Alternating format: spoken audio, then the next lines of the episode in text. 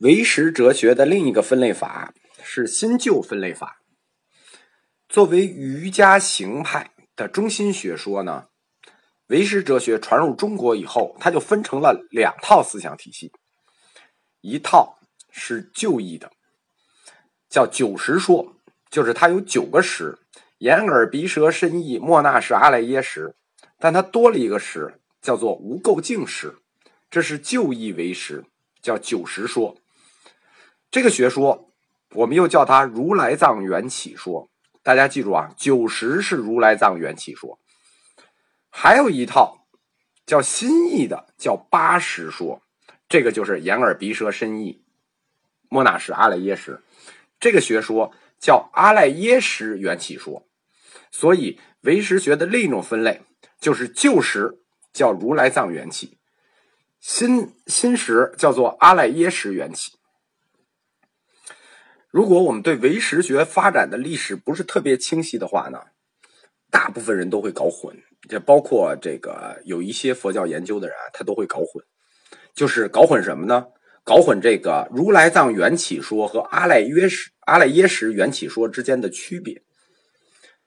之所以会搞混呢，是因为我们现在已经把如来藏缘起和阿赖耶识缘起这两个概念等同了。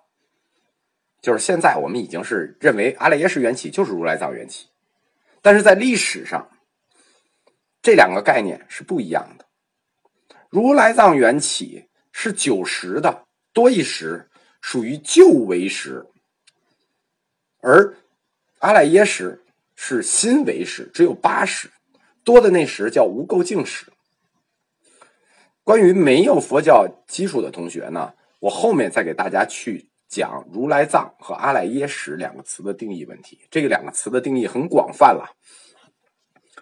就是有同学就简单的说啊，真如就是如来藏，就是一心，这都是很简单的说法。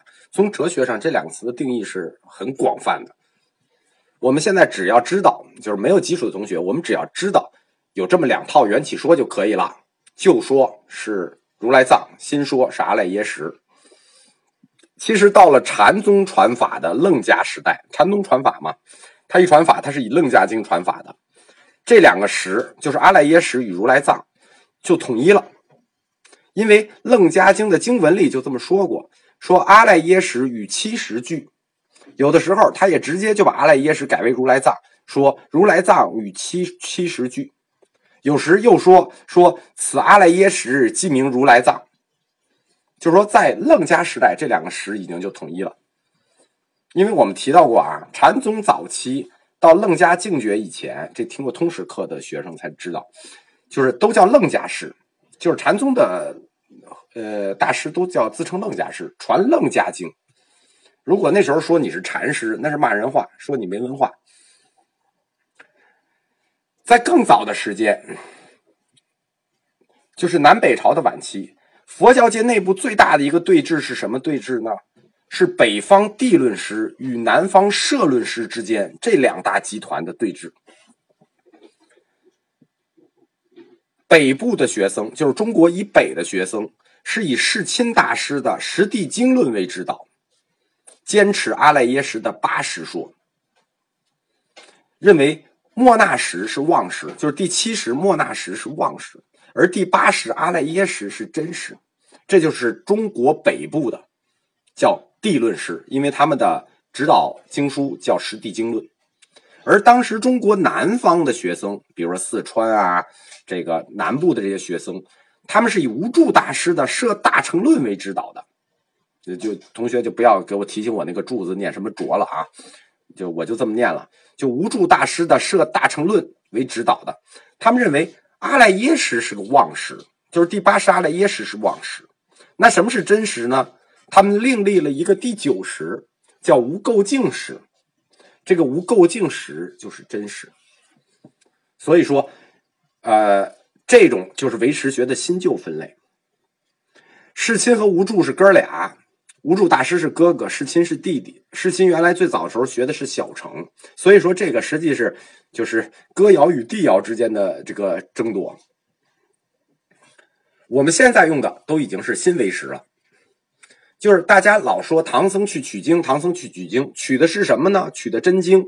为什么要取真真经呢？就是因为当时南北朝末期的这种关于这个唯识学到底是九十还是八十的问题。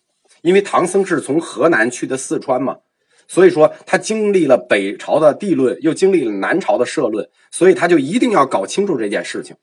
所以，所谓唐僧去西天取经，其实就是去解决这个问题，就是关于人的识心识到底是几个识，是八个识还是九个识？取的是谁的经呢？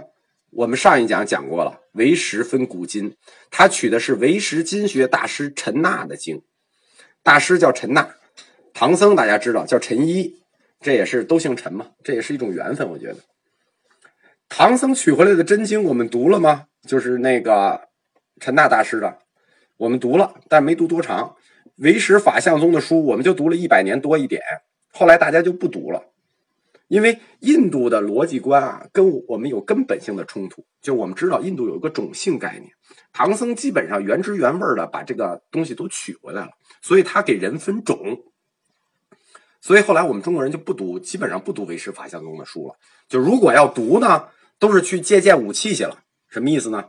因为唯识学是佛教哲学的武器库，博大精深，你只要有需要，你就可以去拿一点所以我们很快就发展出来了自己的一套唯识学体系。我们中国人的，那不管是旧唯识九十说，还是新唯识八十说。其实他们在域外传入中国以后，就都变得不一样了，因为他们这传进来以后，哲学的立足点发生了重大的改变，就是哲学立足点他们不一样了，在域外是一个立足点，在域内是在中国是一个立足点，这就是为什么我们今天有的老师给我们讲佛经，或者我们自己去看佛经，尤其是瑜伽师地论和这个实地经论。会出现偏差，或者设大乘论会出偏差，为什么呢？就是因为这些佛经，我们早已经做过中，就是它的义理上，我们已经做了中国式的改造。这个改造是什么呢？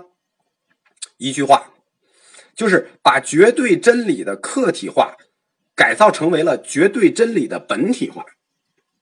那我再重复一遍啊，把绝对真理的客体化改造成为了绝对真理的本体化。